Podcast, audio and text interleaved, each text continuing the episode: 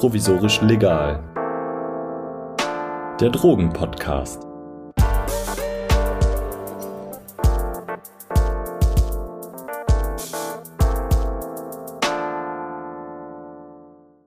Herzlich willkommen zu Provisorisch Legal. Ich bin Lydia und ich bin freie Journalistin und ich beschäftige mich schon lange mit Drogen, Drogenpolitik und Forschung und in diesem Podcast treffe ich Menschen, die das auch tun und heute wollen wir uns mal mit der Substanz Ketamin beschäftigen und dafür schauen wir uns erst die Substanz an sich an und dann darauf, wie sie noch so verwendet werden könnte und auch schon wird. Und das machen wir am Beispiel der Psychotherapie. Und dafür habe ich Andrea Jungaberle eingeladen. Herzlich willkommen. Ja, danke für die Einladung. Sie sind Fachärztin für Anästhesie und Notfallmedizin und machen derzeit eine Ausbildung für kognitive Verhaltenspsychotherapie. Und seit einem Jahr leiten Sie die Ovid Clinics in Berlin. Dort bieten Sie Ihren Patienten und Patientinnen eine ketaminbegleitete Therapie an. Bevor wir uns das genauer ansehen, würde ich jetzt gerne noch ein bisschen was über Ketamin erfahren. Und ähm, vielleicht ganz grundlegend, zu welcher Gruppe von Substanzen gehört Ketamin? Also Ketamin gehört zu den Substanzen, primär mal, die aus dem medizinischen Alltag, den medizinischen Anwendungen in den rekreationalen Bereich geschwappt sind. Ketamin ist ein sogenanntes dissoziatives Anästhetikum. In der klassischen Auslegung also eine Substanz, die betäubend wirkt. Dissoziativ bedeutet enthebend aus dem Zusammenhang. Also zum Beispiel, wenn man jemanden mit einer Brandverletzung hat, der Ketamin bekommt durch den Notarzt, der hat zwar immer noch Schmerzen in der Verbrennung, aber A ist es nicht so stark und B ist es nicht mehr so schlimm, weil die Attribution, also dieses, ich habe eine Verbrennung und das ist ganz schlimm, in dem Augenblick nicht so umgesetzt wird. Und diese Substanz ist entwickelt worden, um eine andere psychoaktive Substanz zu ersetzen, das PCP, das viele als Angel Dust vielleicht noch kennen, das ja auch durchaus noch sich eine gewisse Beliebtheit befreut, äh, erfreut, wenn auch weniger heutzutage als früher, weil eben Ketamin so verfügbar geworden ist. Und ganz am Anfang ist es sehr viel in der Großtierbehandlung äh, verwendet worden. Daher kommt immer noch dieses Stigma des Pferdenarkosemittels.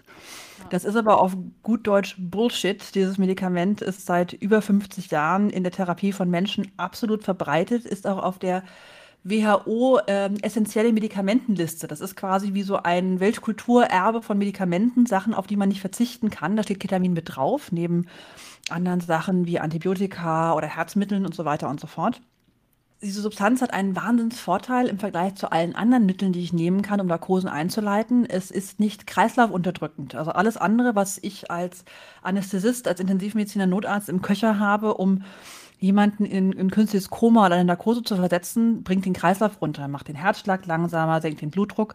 Und gerade Patienten in Notfallsituationen brauchen nichts weniger als das.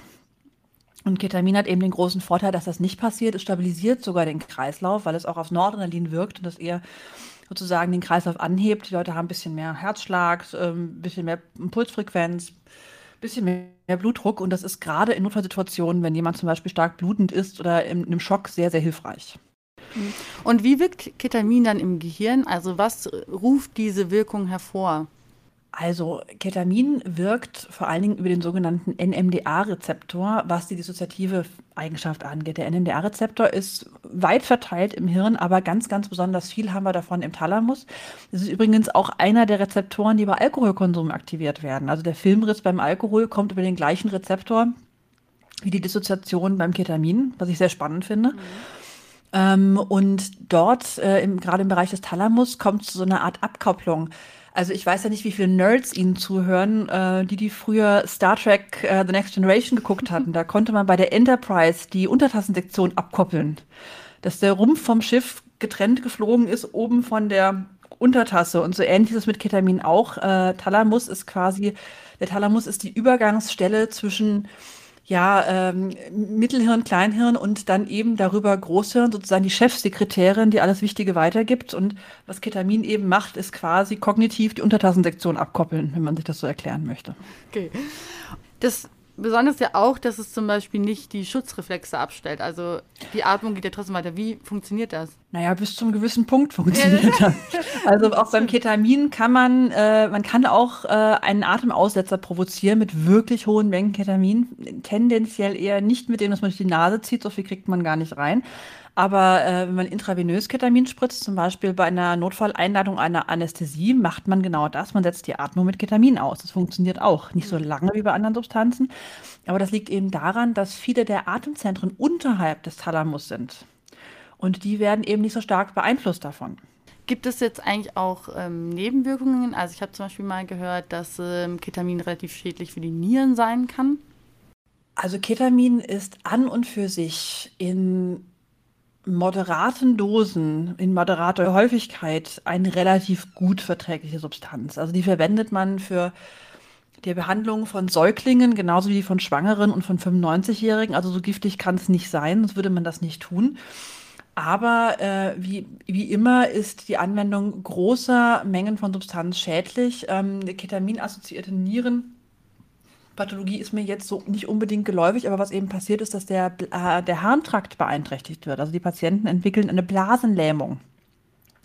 Da gab es hier in Berlin in Clubs mal äh, die Plakate äh, heute Keter, morgen Katheter, was sich zwar nur halbwegs reimt, aber so als Bild ganz plastisch ist. Und ähm, das ist eben die Auswirkung von langfristigem, hochdosiertem Ketaminkonsum, dass die Blasenfunktion eingeschränkt werden kann. Und dann gibt es auch die Möglichkeit einer zumindest psychischen Suchtentwicklung. Körperlich eher weniger, aber das kann psychisch dann schon ganz schön abhängig machen, wenn man das sehr häufig und sehr viel konsumiert. Wieso gibt es keine körperliche Abhängigkeit?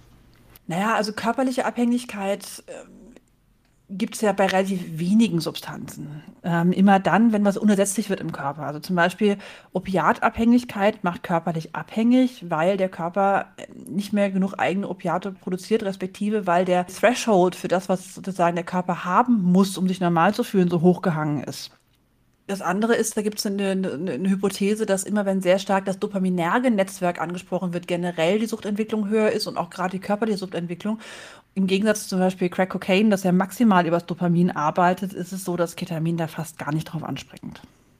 Bei ähm, Ketamin ist es ja, oder was ich daran irgendwie auch immer so spannend finde an der Substanz, also je nach Dosis verändert es ja total seine Wirkung. Also man kann sehr unterschiedliche Sachen mit der Dosis bewirken. Hm, können Sie uns vielleicht einführen, was es alles da so gibt, was die Bandbreite der Substanz kann? Also da sind wir wieder bei einer Parallele zum Alkohol. Bei Alkohol haben wir ja was ähnliches. Also auch beim Ketamin ist es so, dass geringe Dosen eher euphorisierend wirken können, dass man sich so ein bisschen geputscht fühlt, dass man äh, eine verstärkte Wahrnehmung zum Beispiel von Musik hat. Ähm, Emotionale Offenheit ist eher seltener. Also der MDMA, ich reagiere das weniger, aber schon auch, also gerade in der Clubszene, dass Leute sich schon so ein bisschen offener fühlen, so ein bisschen beschwingter.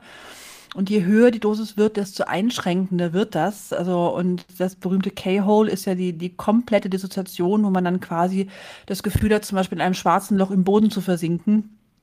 Die Zwischenstufen sind dann so die Momente, die wir hier psychedelisch versuchen zu initiieren, auch mit unserer Therapie, mit unserer Behandlung, wo die Patienten eher das Gefühl haben, zum Beispiel im Kosmos zu treiben oder wirklich starkes inneres Bilderleben haben, das auch schon ja durchaus halluzinogenes Potenzial hat, ähnlich von einem serotonergen Psychedelikum. Und viele sprechen ja zum Beispiel auch von so Nahtoderlebnissen. Was, was erleben die da?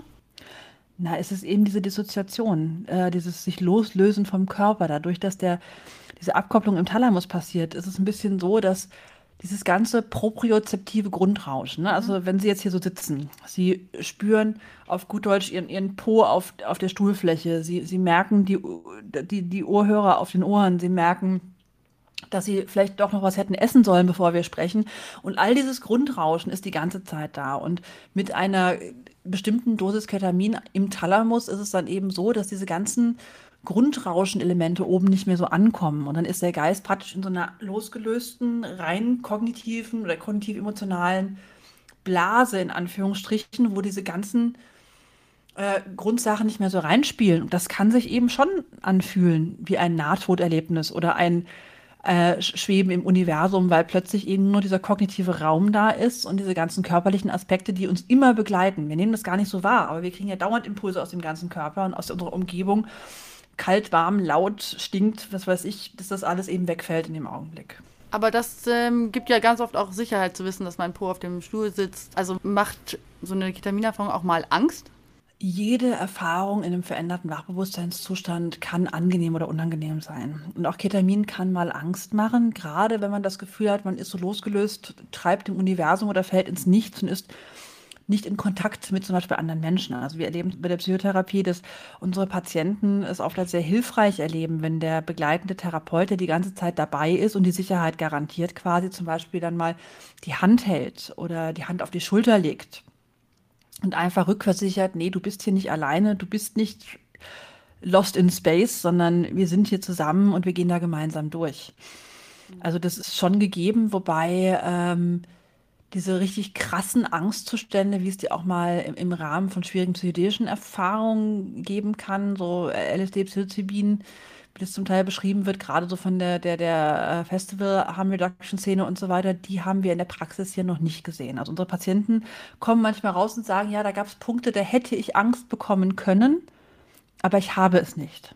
Liegt das auch daran, dass es jetzt so keine Visuals gibt? Also es gibt jetzt keine Monster, die auf einen zukommen und, und so? Es gibt schon Visuals. Es gibt Closed Eye Visuals. Es gibt eher keine Open Eye Visuals, aber Closed Eye Visuals mit anderen Farben erleben viele Menschen in diesen psychedelischen Dosierungen durchaus. Das sind nicht so viele Fraktale, es sind nicht so viele starke Muster, sondern es sind eher gedeckte Farben, Blautöne, Brauntöne, manchmal eben auch dieses Ich schwebe im Universum, da hinten ist die Milchstraße. Also es sind subtilere Dinge, aber es gibt sehr, sehr wohl Visuals. Wir sind schon fast ein bisschen drin in der psychotherapeutischen äh, Verwendung. Aber bevor wir das noch machen, ich habe auch gelesen, es gibt S-Ketamin und R-Ketamin. Und was ist mhm. da der Unterschied?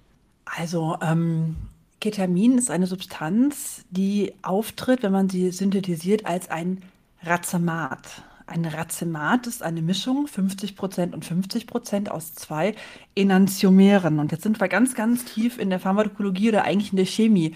Also es ist quasi so, dass sogenannte chirale Substanzen in zwei Molekülformen entstehen, wobei die sich nicht aufeinander projizieren lassen. Wenn ich normalerweise ein Molekül habe und ich will das mit einem anderen aufeinanderlegen, ist es bei den meisten Stoffen gut möglich, aber es gibt Stoffe, die sind von der chemischen Struktur so, dass das eben nicht klappt. Also es ist gerade wie eine rechte und eine linke Hand. Wenn ich meine rechte und linke Hand aufeinanderlege, das, das äh, ist nie gleich. Also wenn ich die Flächen aufeinander lege, okay, aber so äh, Handrücken ähm, auf Handfläche mer merke ich, okay, das geht nicht übereinander. Da ist auf der einen Seite der kleine Finger und auf der anderen Seite der Daumen ne? und auf der anderen Seite, umgekehrt. Und genauso ist es bei chiralen Molekülen letztendlich auch. Und jetzt könnte man sagen, das ist doch egal, aber es ist nicht egal. Es ist so, dass chirale Moleküle zum Teil sehr unterschiedliche Wirkungen haben können. Das bekannteste Beispiel für Probleme mit einer chiralen Substanz in der Medizin ist das, was Grünenthal produziert hat mit Contergan. Mhm. Denn Contergan, Thalidomid, ist nur in der einen chiralen Form fruchtschädigend, hat diese Kinder gemacht mit den Conterganarmen oder eben noch Schlimmeres. Und die andere Form ist vollkommen harmlos und wird auch heute noch verwendet, zum Beispiel um Lepra zu behandeln. Okay. Also das ist äh, ein sehr interessantes Phänomen und beim Ketamin ist es eben auch so, dass es diese zwei Enantiomere gibt, einmal L, einmal R. R-Ketamin gibt es bisher nicht isoliert zu kaufen. Es gibt jetzt eine Firma, die es gerade versucht, auf den Markt zu bringen. Ähm, L-Ketamin oder S-Ketamin, LS ist gleich einmal ist, äh, das ist einfach die, die lateinischen griechischen Begriffe für links stecken dahinter. Einmal L, einmal S, brauchen wir jetzt nicht hin, das ist zu viel. ähm, ja. Aber ähm, quasi das, äh, das S-Ketamin oder L-Ketamin das ist rausgezogen worden schon vor etwa 20 Jahren, weil man eben die Perspektive hatte, okay, das wirkt, wirkt stärker, tut es wirklich stärker gegen Schmerzen, stärker dissoziativ und macht weniger das, was man damals als Nebenwirkung betrachtet hat, nämlich die psychoaktive Wirkung. Also ich habe noch gelernt, als ich angefangen habe, Rettungswagen zu fahren, wenn ich Ketamin spritze, sollte ich immer, auch wenn ich beides da haben sollte, also das gemischte Ketamin, das Racemat oder das S-Ketamin, sollte ich immer das S nehmen und sollte immer einen Benzodiazepin dazugeben, um eben die Bildentwicklung in den Köpfen der Menschen zu unterdrücken. Das macht natürlich auch Sinn. Also wenn jemand äh, gerade einen Fuß verloren hat und ich, ich mach dem, gebe dem eine psychoaktive Substanz, möchte ich nicht, dass er besonders intensive innere Bilder hat. Ich will, dass der keine Schmerzen hat und sich nicht an dem stört, was passiert. Aber ähm, wir arbeiten ja jetzt ganz anders mit dieser Substanz und da ist es zum Beispiel so, dass ja Esketamin zwar ja patentiert und herausgebracht worden ist als ein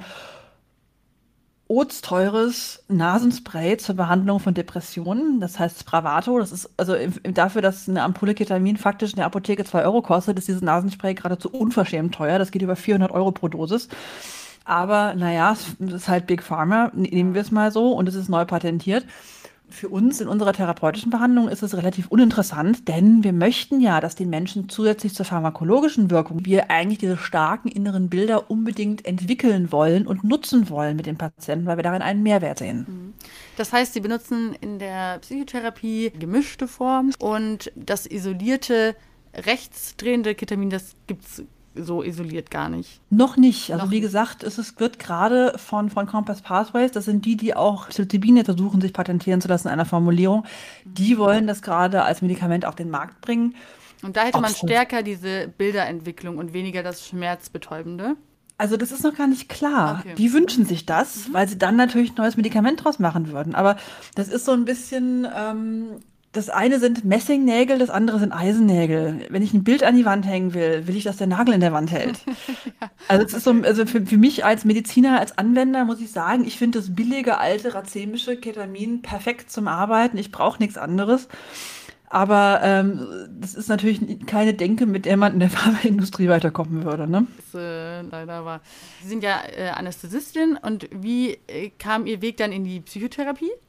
Uh, long story cut short, wie erkläre ich das jetzt? Also, ich habe mich immer dafür interessiert. Ich habe äh, ganz ursprünglich mal, bevor ich Medizin studiert habe, in Heidelberg in England studiert und zwar interkulturelle Kommunikation, Psychologie und habe dann gemerkt, okay, das ist mir zu schmalspurig, aber die, die psychologische Grundausrichtung hatte ich schon immer und bin dann eigentlich Arzt geworden mit dem Ansatz, ich möchte später mal medizinischer Psychotherapeut, Psychosomat werden also Psychiater hat mich nicht so angezogen, weil das ist doch sehr pillenlastig. Ich wollte eher in die sprechende Medizin und bin dann aber, wie das manchmal so passiert, über Umwege in der somatischen Medizin gelandet. Ich wollte eigentlich in Heidelberg äh, in einem Projekt an der Medizinpsychologie forschen und arbeiten, wo es schon um die Entwicklung von psychedelischer Therapie ging. Das ist damals vor zwölf Jahren einfach gegen die Wand gefahren. Das war nicht die Zeit. Und dann bin ich in der Chirurgie gelandet und habe erstmal vier Jahre Orthopädie, Unfallchirurgie und Allgemeinchirurgie gemacht, habe dann die Anästhesie gewechselt und da äh, ja Anästhesie, Notfallmedizin und Intensivmedizin gelernt und bin darüber dann zurückgekommen in die Psychotherapie letztendlich, äh, weil ich parallel die ganze Zeit auch an dem Bereich äh, Psychedelika mich beschäftigt habe. Und ich hatte auch in der psychosomatischen Forschung ähm, damals schon zum Thema Essstörung meine Doktorarbeit geschrieben. Also ich habe immer beides parallel gefahren und habe halt jetzt das große Glück, dass genau dieses Profil zwischen, ich sag mal, somatischer Medizin, zwischen Anästhesie und Psychotherapie, das ist, äh, was bei Ketamin wie die berühmte Faust aufs Auge passt. Mhm. Und wo sich ja auch gerade so ein bisschen so ein Feld eröffnet oder überhaupt Möglichkeiten, da mal so ein bisschen das aus auszuweiten. Ja, also es ist nicht nur ein bisschen auszuweiten, es ist gerade schwer im Kommen, auch generell psychedelische Psychotherapien. Ich bin ja auch Studientherapeutin in der, in der Psilocybin-Studie an der Charité. Also da, da passiert viel in den letzten zwei, drei Jahren, definitiv. Also wird Ketamin noch viel verwendet? Also in der, sagen wir mal, in der normalen Schulmedizin ist das noch ein gängiges Narkosemittel? Im Krankenhaus nicht ganz so viel. Mhm. Wobei zum Beispiel bei Patienten, die schweren Schmerzen haben, nach Operationen zum Teil Ketamin auch benutzt wird, um diese Schmerzen zu lindern. Aber in der Notfallmedizin ist es das Medikament für alles, was brenzlig ist. Weil man eben intubieren kann, ohne dass der Patient den Kreislauf großartig verliert, weil man Schmerztherapie machen kann. Und zum Beispiel, das ist so ein Fun-Fact, finde ich, ähm, Notfallsanitäter, also diese Leute, die auf dem Rettungswagen arbeiten mit einer dreijährigen Ausbildung, die haben eine Zusatzfreigabe für bestimmte Medikamente. Ein paar Sachen dürfen die ohne Arzt geben und dazu gehört zum Beispiel auch Ketamin in der Schmerztherapie, weil man so wenig falsch machen kann letztendlich. Und wie kam es dann dazu, dass Ketamin für die Psychotherapie interessant wurde? Die ersten Fallberichte davon, dass Ketamin antidepressiv wirken könnte, sind so 25 Jahre alt. Da waren dann Patienten, die hatten einen schweren Unfall, haben Ketamin gekriegt und haben dann am nächsten Tag zu ihrem Arzt gesagt, das ist ja Mist mit meinem Bein, aber ich bin so gut drauf heute, ich kapiere gar nicht warum, ich bin doch depressiv. Und so ist es quasi rausgekommen. Es war so ein bisschen wie Alexander Fleming mit seinem Penicillin, was ein Zufallsbefund war, ist auch das einfach entdeckt worden und irgendjemand war so clever, dann nicht zu sagen, mhm, sondern es eben weiter systemisch angucken zu wollen. Und die Forschung dazu ist eben jetzt schon auch 20 Jahre alt und die therapeutische Wirksamkeit von Ketamin und Ketamin als Zusatzmittel in der Psychotherapie oder in der Behandlung von psychischen Erkrankungen wird ja für verschiedene Indikationen jetzt schon eine ganze Weile beforscht. Da gibt es auch einiges an Studien, sowohl in Europa als auch in den USA, als auch bis nach China. Ich habe letztens eine Studie der Uni Beijing in der Hand gehabt, zum Beispiel zu dem Thema, was ich auch sehr interessant fand. Und da geht es um Depressionen, da geht es um Angststörungen, da geht es um komplexe Traumapatienten, da geht es zum Teil um Zwangserkrankungen. Dann gibt es noch so Kolibris. Wir haben jetzt zum Beispiel auch Patienten hier, die kommen mit Clusterkopfschmerzen, äh, die, die auch einen Benefit haben von dieser, äh, dieser Behandlung und so. Ähm, wir waren jetzt schon ein bisschen bei den Indikationen, für was wird denn Ketamin gerade in der Psychotherapie verwendet? Wir haben uns hier so ein bisschen darauf eingeschossen, Depression, wie ich auch schon eben erwähnt habe, dann Angststörungen, also eher generalisierte Angststörungen als spezifische Phobien. Also jemand mit einer Spinnenangst, der kann, den kann man auch mit der Verhaltenstherapie super behandeln, aber wenn jemand so äh, verallgemeinerte Ängste hat dem Leben gegenüber, das geht ganz gut. Schwere Anpassungsstörungen, also nicht, ich äh, bin schlecht gelaunt, weil ich umgezogen bin, sondern Menschen, die wirklich mit Lebensentwicklungen nicht klarkommen, was ja gerade in Covid-Zeiten relativ häufig ist. Dann aber auch ähm, Zwangspatienten und dann dieses große Feld rund um Schmerz. Das ist ja nur auch ein Schmerzmittel. Und gerade Depression und Schmerz sind eine häufige Komorbidität. Angst und Schmerz sind eine häufige Komorbidität. Und wir versuchen gar nicht so also wir haben auch Patienten, die kommen, wo man erst denkt, okay, können wir denen helfen? Mhm. Und wenn man dann deren Symptomkomplex sich anguckt, dann kommen die formell zum Beispiel mit einem Weichteilräumer einer Fibromyalgie und dann guckt man drunter und sieht, okay, aber die haben depressive Anteile, weil sie eine Fibromyalgie haben. Die haben ängstliche Anteile, weil sie eine Fibromyalgie haben, dass wir auch sehr auf so ja, transdiagnostische Ansätze kommen, dass wir uns angucken, welche Anteile einer psychischen Erkrankung kann man behandeln. Spannend ist auch, dass es bei der Droge Ketamin durchaus auch Erfolg gibt, mit dieser Substanz andere Substanzen zu entziehen. Also Ketaminbehandlung bei Opiatabusus oder auch bei äh, Raucherentwöhnung, da gibt es Studien zu und das scheint gut zu funktionieren. Da sind wir persönlich noch ein bisschen vorsichtig, weil wir denken, dass man da wirklich ein spezialisiertes Team zu aufbauen sollte, wenn man eine Substanz mit einer anderen behandeln möchte. Mhm. Aber ähm, die Möglichkeiten gibt es und es gibt durchaus Praxen in äh, gerade in den USA, die sich darauf spezialisiert haben. Die haben ja große Probleme mit dem Thema Sucht dort. Mhm. Gerade so bei Angststörungen oder bei Zwangsstörungen, da frage ich mich so ein bisschen, was ist denn da die heilende Wirkung von Ketamin? Vielleicht erzähle ich kurz mal den Ablauf einer Behandlung bei uns. Ja. Weil dann kann ich es besser auffassen. ja. Also wir bieten hier an eine sogenannte Ketamin-augmentierte Psychotherapie. Augmentiert kennt man von Augmented Reality, also irgendwas plus. In dem Fall also Psychotherapie plus.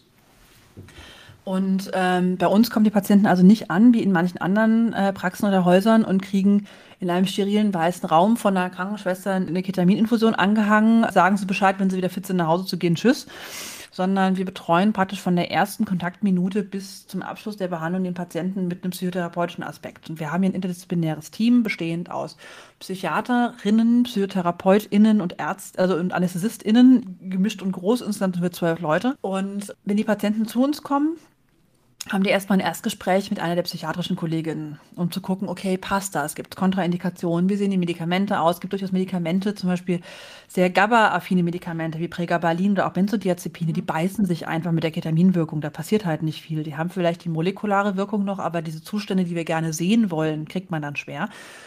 Und wenn da keine Kontraindikationen sind, geht es zu einem der beiden Anästhesisten, also zu mir oder meinem Kollegen äh, Sergio Perez, und wir gucken dann auch drauf, ob das körperlich passt. Und wenn praktisch beide Fachärzte das Go geben, geht das Ganze erstmal in die Teambesprechung. Wir besprechen die Geschichte des Patienten, gucken, okay, glauben wir, wir können dem helfen, was wären die Ansätze, wo denken wir, muss man hin, was muss man tun und welcher Therapeut, welche Therapeutin hat gerade Valenzen, wer kann den nehmen.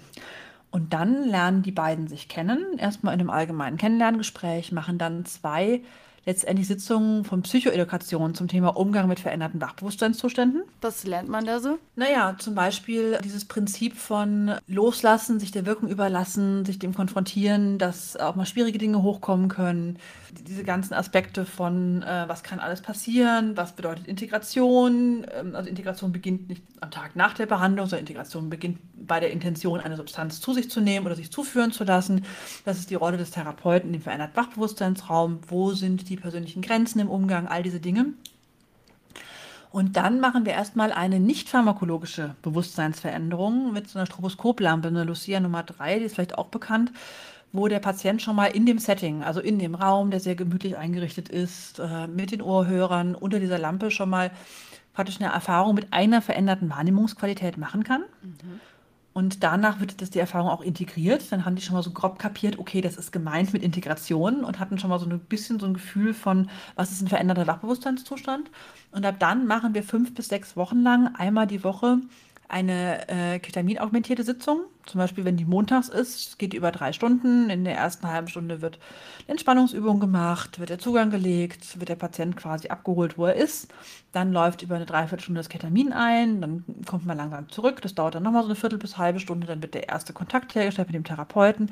Und dann geht es quasi in unser sogenanntes Atelier. Das ist ein Raum, wo man sich einfach aufhalten kann, wo man was, was zeichnen kann, wo man einen Snack zu sich nehmen kann, in einem Yogatuch sich in die Ecke hängen, einfach entspannen, damit die Patienten in einen möglichst guten Zustand zurückgehen, hier nach Berlin-Friedrichshain, denn es ist doch eine Herausforderung, aus diesem Zustand mitten nach Berlin zu treten.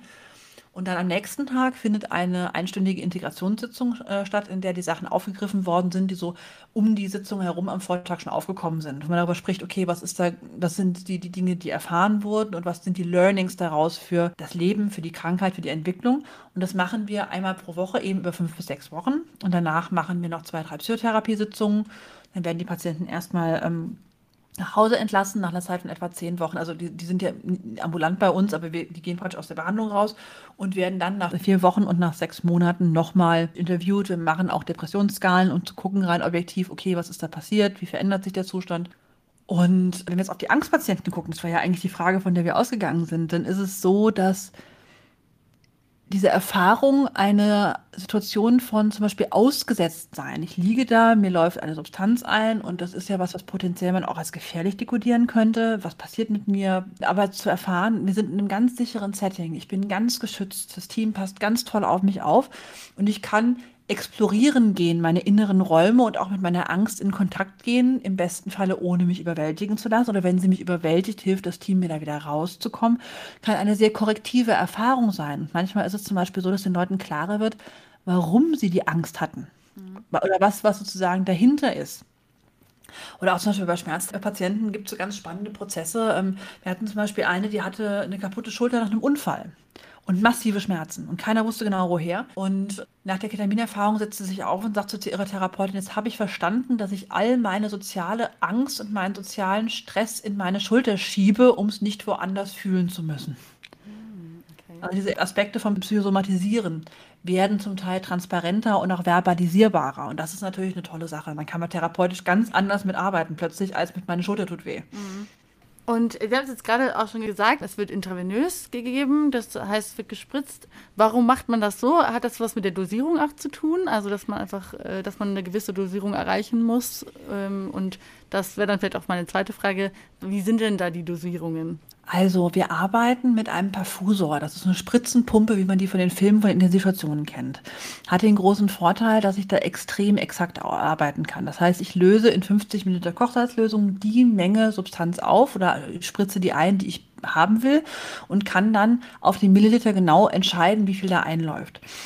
Und ähm, das hat unserer Auffassung nach gegenüber der IM-Gabe, die ja auch durchaus gemacht wird in der terminassistierten Behandlung, den Vorteil, dass ich A steuern kann, wie viel zu jedem Zeitpunkt einläuft. Das heißt, ich kann auch mal raufdrehen, mal runterdrehen. Ich kann auch ausmachen. Wenn ich jemanden Depot in Muskel spritze, ist das drin. Und egal was passiert, das läuft, das ist da und wird verstoffwechselt. Beim Ketamin ist es so, dass eben der Plasmaspiegel sich sehr viel schöner und schneller aufbaut über diese IV-Gabe und ich kann den quasi auspendeln auf dem Niveau, wo ich den haben will. Und wenn ich den Perfusor ausmache, weiß ich auch sehr zuverlässig, in 15 Minuten ist der Spuk vorbei.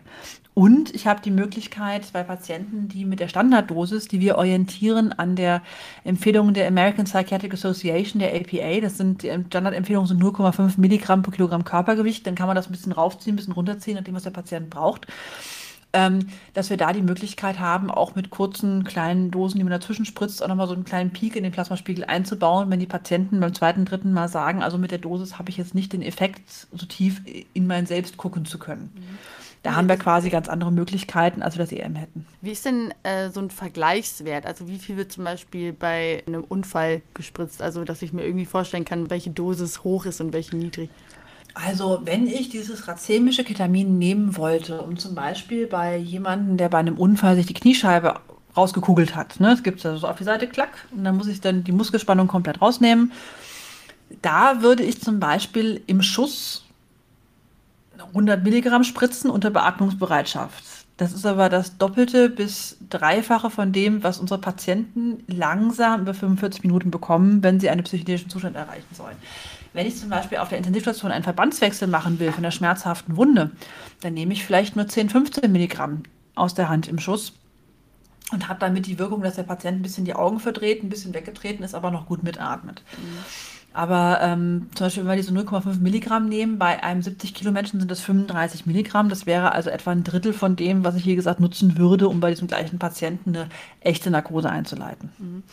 Ist in der Psychotherapie dann dieses das K-Hole äh, das Ziel oder was für ein Rauschzustand ist das Ziel? Das könnte ja theoretisch auch ein bisschen zu wenig sein. Also das K-Hole ist ja die absolute Dissoziation. Das ist totale Weg von allem da kann auch therapeutisch nicht mehr viel passieren. Da ist dann sozusagen Ende Gelände. Das ist dann das Licht ganz ausgeknipst und das wollen wir nicht. Was wir praktisch machen ist, wir gehen in die, in die Dämmerung und gucken uns die Schatten an. Das würde ich so, so würde ich es beschreiben. Und da ähm, kann man mal ein bisschen mehr, mal ein bisschen weniger. Wir haben natürlich auch Patienten, die dann vielleicht auch nicht ganz ehrlich sind, die dann schon 500 Mal Ketamin genommen haben und sagen, also mir könnte ein bisschen mehr geben, wenn man dann dran ist. Und dann überlegt man sich, will ich das, will ich das nicht. Das kann man ja auch entscheiden als Arzt. Die Freiheit hat man ja nun. Äh, ich muss ja nicht das machen, was mein Patient möchte, sondern das, was für ihn gut ist. Und ähm, da guckt man dann, aber die meisten Patienten haben mit diesen 0,5 Milligramm pro Kilogramm Körpergewicht einen Zustand, wo sie im Zweifel noch ansprechbar wären, von sich aus aber nicht mehr zum Beispiel jetzt ein Gespräch anfangen und schon in einem deutlich veränderten Bewusstseinszustand sind. Also das ist schon ein, ja, ein, ein intensiver psychedelischer Raum für viele, für manche auch nicht, aber das, das ist manchmal auch, also gerade Menschen, die so zwangig kontrollierend sind. Das ist aber bei allen diesen Substanzen so. Die kommen nicht so weit. Die halten sich so an ihrer Jetzt-Realität fest, dass die gar nicht so weit kommen, das andere zu erspüren. Das ist ja zum Beispiel auch beschrieben aus der LSD-Psychotherapie in den 50er, 60er Jahren, dass da zum Teil äh, Zwangspatienten bis zu 1000 Mühe LSD gegeben werden musste, um irgendeinen Effekt zu sehen.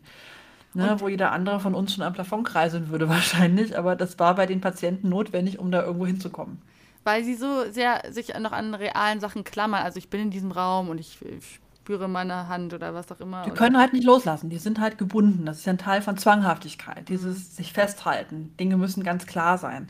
Und da ist die Frage, will ich darüber hinausgehen? Ist mein Ziel, einen Widerstand zu brechen? Oder will ich meinen Patienten nicht zum Beispiel langsam über die Dosissteigerung ganz vorsichtig motivieren, den Widerstand aufzugeben? Mir persönlich wäre das immer lieber. Und äh, wie bereiten Sie sich als äh, Therapeutin auf so eine Sitzung vor? Wir versuchen schon nahe am Patienten zu sein. Wir haben ja auch Musiklisten. Wir gucken, okay, welche unserer auf diese Arbeit optimierten Musikliste passt zu den Patienten. Was waren die Erlebnisse, die er das letzte Mal hatte, was war noch offen, was ist diese Woche passiert. Also wir versuchen so ein bisschen in eine Schwingung zu kommen mit den Patienten. Und gerade unsere Psychotherapeuten, die das äh, sehr viel betreuen haben, sind da auch sehr gut drin, da wirklich ganz schnell, ganz warme und weiche Räume aufzumachen, wo die Patienten sich gut einlassen können. Und wir als Team versuchen wirklich den Patienten immer zu jedem Zeitpunkt, egal was passiert, ob wir ihm Tee anbieten, ähm, ihm Taschentuch anreichen oder ihn ein Formular ausfüllen lassen, immer mit dieser Freundlichkeit und Geborgenheit entgegenzutreten, die es ihm ermöglicht, wirklich ins Loslassen zu gehen. Das ist eben die Kunst, ein gutes Setting zu schaffen. Mhm. Was wird dann in den darauffolgenden Sitzungen, wie kann ich mir die vorstellen? Was, auf was wird sich da konzentriert? Also der eine Aspekt ist wirklich zu besprechen, was kam denn hoch in den ketaminaugmentierten Sitzungen, was haben sich für Bilder, für Zusammenhänge gezeigt, gab es neue Ideen. Das andere ist aber auch, die Leute haben ja meistens am Tag nach der Ketamingabe schon auf der pharmakologischen Ebene eine Besserung ihrer depressiven Symptomatik. Das heißt, die kommen rein und sind schon mal 30 Prozent besser drauf als gestern. Oder 50 Prozent. Und binnen den nächsten 48 Stunden läuft das dann auf so einen Peak und zum Teil fällt es dann wieder ab. Aber wir versuchen mit den Leuten auch so ein Gefühl zu ankern von, wie bin ich denn, wenn ich nicht tief depressiv bin? Es gibt ganz viele Patienten, die spüren sich gar nicht mehr, die wissen gar nicht, wie ihre eigentliche Persönlichkeit ist, weil sie von dieser Depression wie übertüncht waren von, für 10, 20 Jahre. Und da geht es eben darum zu gucken, okay, was kann man jetzt nutzen? was kann ich jetzt machen? Ähm, mir geht so gut, ich kann mit meinen Kindern mal wieder ins Schwimmbad gehen oder mir geht so gut, ich kann mit meinem Mann mal wieder ins Konzert und dieses ganz bewusstes auch zu nutzen, wenn selbst wenn die Therapien dann irgendwann rum sind, hat man ja eine Art Kompassnadel, mhm. weil ich habe dann wieder mal gespürt, wie bin ich denn drauf, wenn ich wirklich bei mir bin und nicht vollkommen eingehüllt in dieses depressive Empfinden. Mhm. Das ist ganz wichtig. Ne? Da versuchen wir immer auch irgendwie hinzukommen mit den Leuten. Es muss gar nicht unbedingt in meinen Aktivitäten ausarten, aber dieses Selbstgefühl zu etablieren. Wie bin ich, wenn ich nicht von meiner Depression bestimmt bin? Das ist ein ganz zentrales Element. Wie ist das denn, oder wie kann ich mir das denn vorstellen? Die augmentierte äh, Sitzung sind sechs Wochen, ne? Und danach ist ja vorbei. Und dann ist ja auch der Stoff irgendwann aus dem Körper. Und dann ist die körperliche Verbesserung ja vorbei. Nicht zwingend. Also es ist so, dass eine gewisse Neuroplastizität angeregt wird. Es ist auch so, dass es einen gewissen kumulativen Effekt gibt. Das heißt, die Leuten geht es zum Teil lange besser. Also es gibt durchaus auch Berichte von Patienten, die nach einem halben, einem Dreiviertel, einem Jahr, zwei Jahren immer noch massiv profitiert haben. Es gibt, ich meine, was wir nicht machen, ist den Alltag der Leute wegnehmen. Ne? Also wenn die depressiv sind, weil sie auf gut Deutsch einen scheiß Job haben, einen Partner, mit dem sie nicht klarkommen und alle fünf Kinder haben ADHS, da kriegen wir mit unseren paar Infusionen Ketamin auch nicht alles geregelt. Ja. Ne? Also das ist so ein bisschen dieses, die, Leute müssen halt auch was tun. Wir sehen das Ketamin auch nicht als Endlösung eines Problems, sondern eher als das Seil, das man den Menschen in ein tiefes Loch wirft, um sie erstmal überhaupt auf ein, ein, ein Niveau zu bekommen, wo sie therapiefähig sind, wo sie veränderungs, veränderungsbereit werden und anfangen können, ihr Leben anzugehen. Wir arbeiten mit Patienten auch immer daran, dass sie sich nicht auf die Substanz abstützen. Die Substanz mhm. ist etwas, das hilft, ein Katalysator. Natürlich wirkt es auch pharmakologisch und das lässt dann mal nach irgendwann, ja. Und da muss man zum Teil auch wieder therapieren. Die Tatsache, dass man jemand aus einem Loch gehoben hat, heißt nicht, dass man helfen kann, das nächste Loch zu verhindern. Aber Depressionen sind eh zyklische Erkrankungen. Mhm die meisten Depressiven haben eh irgendwann einen Rückfall, auf gut Deutsch. Weil einfach diese, ich sag mal, diese neuronalen Bahnen im Gehirn, das ist auch schön tief eingebrannt bei sehr vielen, die lange depressiv waren. Mhm. Also deshalb wäre es ja vermessen zu meinen, dass man mit, mit sechs Spritzen Ketamin äh, eine, eine ganze Lebenserfahrung auch umkrempeln kann. Aber viele unserer Patienten haben wirklich tolle Ergebnisse. Also wir arbeiten viel mit dieser Hamilton-Depressionsskala. Das ist quasi ein klinisches Interview, ähm, wo standardisierte Fragen zur Depressivität von einem Forscher, Psychologen, Arzt mit dem Patienten durchgesprochen werden und der Durchführende äh, ratet quasi in Punkten die Antworten und null Punkte ist keine depressive Symptomatik in dem Bereich. Das ist von ähm, Schuldgefühlen, Antriebslosigkeit, Schlafstörungen, äh, Libido-Sachen, Essstörungen, all diese Dinge werden da abgefragt. Und äh, je höher die Punktzahl, desto depressiver ist jemand. Und wir haben wirklich Leute, die kommen rein mit einem HMD-Score von Mitte 20, also schon mittel bis schwer depressiv, eher schwer depressiv und fallen nach der Therapie auf bis zu vier ab, also gelten nicht mehr als depressiv. Das ist ein Wahnsinnserfolg. Mhm. Jetzt kann man sagen, naja, äh, Luftballon platzt, dann ist es wieder schlecht, aber wenn die Patienten es schaffen, diese Phase gut zu nutzen, bleiben die auch längerfristig weniger depressiv. Wie viele Personen haben das jetzt in ihrer Praxis, die ist jetzt seit einem Jahr eröffnet, wie viele Leute haben das jetzt schon gemacht? Also wir haben zunehmend Patienten. Am Anfang waren das ganz wenige, weil es ist ja auch größtenteils eine Selbstzahlerleistung. Zum Teil zahlen es jetzt ein bisschen die privaten Krankenkassen, aber auch nicht alle. Die, die gesetzlichen Krankenkassen stellen sich unglaublich stur an. Die wollen einfach nicht bisher. Wir arbeiten da immer weiter und hoffen, dass der stete Tropfen den Stein hüllt. Das heißt, wir haben etwa 50 Therapien abgeschlossen. Wir haben aktuell 20 Patienten in Behandlung. Das ist auch ein gutes Pensum. Also 20 Patienten parallel in so einem Prozess haben. Man muss sich auch überlegen, dass quasi ja jeder Therapeut viel, viel mehr Zeit braucht mit jedem Patienten. Also wenn Sie eine Gesprächspsychotherapie haben, ist das eine Therapeutenstunde pro Patient pro Woche. Wir brauchen um die vier Therapeutenstunden pro Patient pro Woche. Das macht die Behandlung natürlich intensiv, wirksam, aber auch teuer. Wir achten sehr darauf, dass wir mit den Preisen nicht über das hinausgehen, was Leute bezahlen würden, woanders für eine privat bezahlte Psychotherapie und privat bezahlte Ketamininfusionen. Eine Kassenzulassung kriegt man damit nicht, wird uns auch gerade nichts nutzen, weil es nicht abgerechnet wird. Hm. Aber wir wollen es natürlich jetzt auch nicht als Therapie für die Reichen und Schönen hier vermarkten und am besten noch ein bisschen Gold Goldpuder mit in die Infusion geben. So ist das nicht gedacht, sondern es soll den Menschen, die es brauchen, helfen und gerade Menschen mit chronischen Erkrankungen haben ja oft eher weniger wirtschaftliche Mittel. Das ist nicht so ganz einfach dann. Mhm. Gibt es eigentlich auch Erkrankungen, wo Sie abraten würden von Ketamin als äh, Medikament? Also Es ist ja so, dass zum Beispiel bei den serotonergen Psychedelika bei den Studien alle Menschen ausgeschlossen werden, die schon mal was Psychotisches oder was Schizoaffektives hatten oder wo jemand aus dem nahen Verwandtenkreis das hatte. Beim Ketamin ist es wohl so, dass Psychosen eher nicht induziert werden. Aber wenn jemand kommt und hat zwei Antipsychotika in der Therapie und äh, sagt, ja, ich, war letzte Woche noch im Krankenhaus mit mein, mein, meiner Schizophrenie, da würden wir sagen, nee, also das trauen wir uns jetzt nicht. Das ist auch für unser Setting nichts. Patienten, die akut suizidal sind, können sehr profitieren, aber nicht in einem ambulanten Setting. Die würden wir zum Beispiel an die Charité schicken. Die Ketamininfusionen leider nicht so therapeutisch eingebunden, wie wir es machen, aber im stationären Setting viel sicherer Ketamininfusionen zur Suizidprophylaxe anbieten. Das wirkt sehr, sehr gut. Äh, Patienten, die so Phänomene von Depersonalisierung oder Derealisation haben, also quasi die Verbindung zu sich selbst oder zur Umwelt ver verlieren, die ja nicht mehr wissen, ob zum Beispiel der Stuhl neben ihnen real ist oder nicht, ob sie sich ihn einbilden. So Patienten würden wir eher nicht mit einer dissoziativen Substanz behandeln wollen, denn es wird davon nicht besser. Das heißt, wir gucken schon, dass unsere Patienten eine Grundstabilität haben und dass sie eine Grundfähigkeit zur Innenschau mitbringen, die sogenannte Introspektionsfähigkeit. Und was wir auch nicht machen, sind Polytox-Patienten. Also wenn jemand sozusagen in Selbstmedikation schon alle Substanzen durch hat und sagt, ich muss jetzt dringend Ketamin IV kriegen, das machen wir eher nicht, denn wir brauchen auch absprachefähige Patienten. Also wenn jemand zum Beispiel stark kifft, versuchen wir den zur Abstinenz zu bewegen, zumindest um die Sitzungen herum. Es ist kein absolutes Ausschlusskriterium, aber wir sind sehr vorsichtig. Denn wir wollen also das Problem ist ja so ein bisschen, also Ketamin für Psychotherapie ist ein sogenannter Off-Label-Gebrauch. Das haben wir noch gar nicht erwähnt, das ist aber wichtig. Das heißt, es gibt keine offizielle Zulassung dafür. Dieses Medikament ist natürlich für alles mögliche andere zugelassen. Und dann ist es eine ärztliche Einzelfallentscheidung, ob wir denken, dass Ketamin hilft bei dieser Erkrankung. Aber der Arzt muss es halt auch auf seine Kappe nehmen, wenn da irgendwas schief läuft. Deswegen wird man sehr vorsichtig, sehr gewissenhaft und sehr genau gucken, welcher Patient für diese Art von Behandlung geeignet ist. Glauben Sie denn, dass da in naher Zukunft das auch mal anders wird? Also, dass das ein anerkanntes Medikament werden wird? Ich meine, Sie sind, soweit ich weiß, die einzige Klinik in Deutschland, die das bisher macht, oder?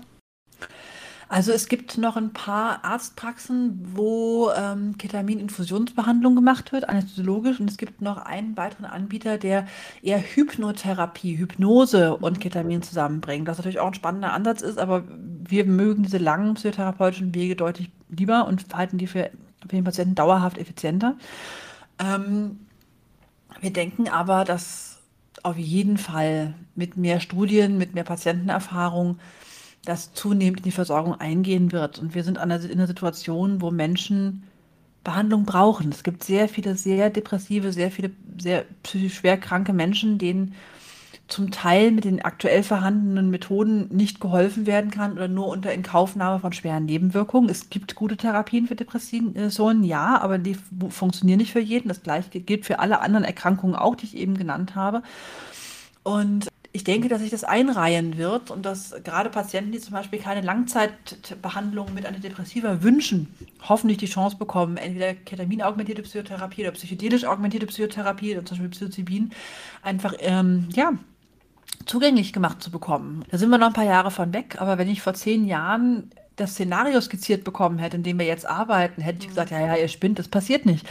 Aber mit ein bisschen Geduld und Spucke, ein paar Jahre noch dranbleiben, denke ich, dass so in fünf bis zehn Jahren wir vermutlich an dem Punkt sind, dass ganz regulär, ganz etabliert im System diese Form von Therapien für Patienten zugänglich sein werden. Mhm. Meine allerletzte Frage ist, wie sehr sind wir denn auf so alternative Heilmethoden angewiesen? Also ich finde, man merkt ja gerade so in der Debatte um Antidepressiva, dass man da irgendwie einfach an Grenzen stößt, beziehungsweise dass Antidepressiva für viele Menschen nicht der Weg sind. Also ich stoße mich gerade so ein bisschen an diesen Begriff alternative Heilmethoden, ja. weil da sehe ich irgendwie Reiki und Globuli vor mir. Das, und also alternativ zu dem, was ähm, zum Beispiel Krankenkassen übernehmen. Also ich sag's mal so, ähm, die Gesundheitspolitik ist ein Ozeandampfer und ein Ozeandampfer umsteuern dauert immer. Mhm. Noch vor, vor 20, 30 Jahren, als es gar keine vernünftigen Antidepressiva gab, aber denk mal mal 50 Jahre zurück, wo es so ganz langsam losging, da haben die Menschen alle gelitten wie die Hunde, wenn sie es hatten. Heute gibt es schon bessere Therapiemethoden. Ich bin jetzt auch kein Fan von einer rein medikalisierten Therapie von zum Beispiel Depressionen. Oft sind es ja Reaktionen auf Lebensumstände, auf schwere persönliche Dramen, die passieren, auf äh, das Gefühl, kein, keine Wirkmächtigkeit im eigenen Leben zu haben. Und dann kommen noch so Sachen dazu, die wir mit denen noch gar nicht gesprochen haben, wie Bewegungsarmut, wie, wie äh, schlechte Ernährung und so weiter. Das funkt ja alles rein. Es ist ja nicht, nicht so, dass, dass sich alles auf Serotoninmoleküle im Kopf oder nicht runter reduzieren lässt. Also Depression ist ja ein umfassendes Geschehen zum Beispiel. Und ich denke, dass diese Therapien, es kommt langsam, das Umdenken passiert. Also wie gesagt, noch vor zwölf Jahren, wenn ich gesagt habe, ich interessiere mich für Behandlungen mit veränderten Wachbewusstseinszuständen, sei es nun Ketamin oder serotonerge Psychedelika, da wären meine Kollegen schreien weggelaufen. Und heute kriegen wir Anfragen, äh, in, in Universitäten zu sprechen, ähm, machen Podcasts, äh, sind, sind auf dem, dem Weg äh, in, in, Fernsehsendungen. Wir waren jetzt in der SWR Wissenssendung letztes Wochenende mit der Praxis. Die Öffentlichkeit entsteht und ich glaube, dass immer mehr Menschen klar wird, dass dieses biopsychiatrische Paradigma eben nicht alle Antworten hat. Ich bin jetzt auch keiner, der schreit, tretet alle Antidepressiva in die Tonne, die bringen nichts. Das wäre auch, vor allen Dingen ist es nicht meine Rolle. Es ist einfach nicht meine Rolle. Es, ist, es gibt da gute Therapien, es gibt gewissenhafte Therapeuten, die das sehr, sehr gut machen mit ihren Patienten. Aber da, wo man eine Grenze stößt, sollte man einfach dem alten medizinischen Leitsatz folgen, wer heilt, hat Recht, auch wenn es mir nicht passt. Das ist ein gutes Schlusswort, finde ich. Ich bedanke mich ganz, ganz herzlich für das aufschlussreiche Gespräch und Wer da jetzt noch tiefer einsteigen will, ein letzter Tipp. Das Buch von Ihnen kommt im April raus, das heißt Yoga T LSD. Das gibt es schon als Hörbuch, aber wer es gerne lesen möchte, der kann das ab April tun. Und da geht es auf jeden Fall nochmal um Bewusstseinserweiterung mit und ohne Chemie. Und bei Ihnen möchte ich mich jetzt auch nochmal bedanken für Ihre Zeit. Bis bald. Ja, sehr gerne und ich wünsche weiterhin eine gute Zeit. Tschüss. Tschüss.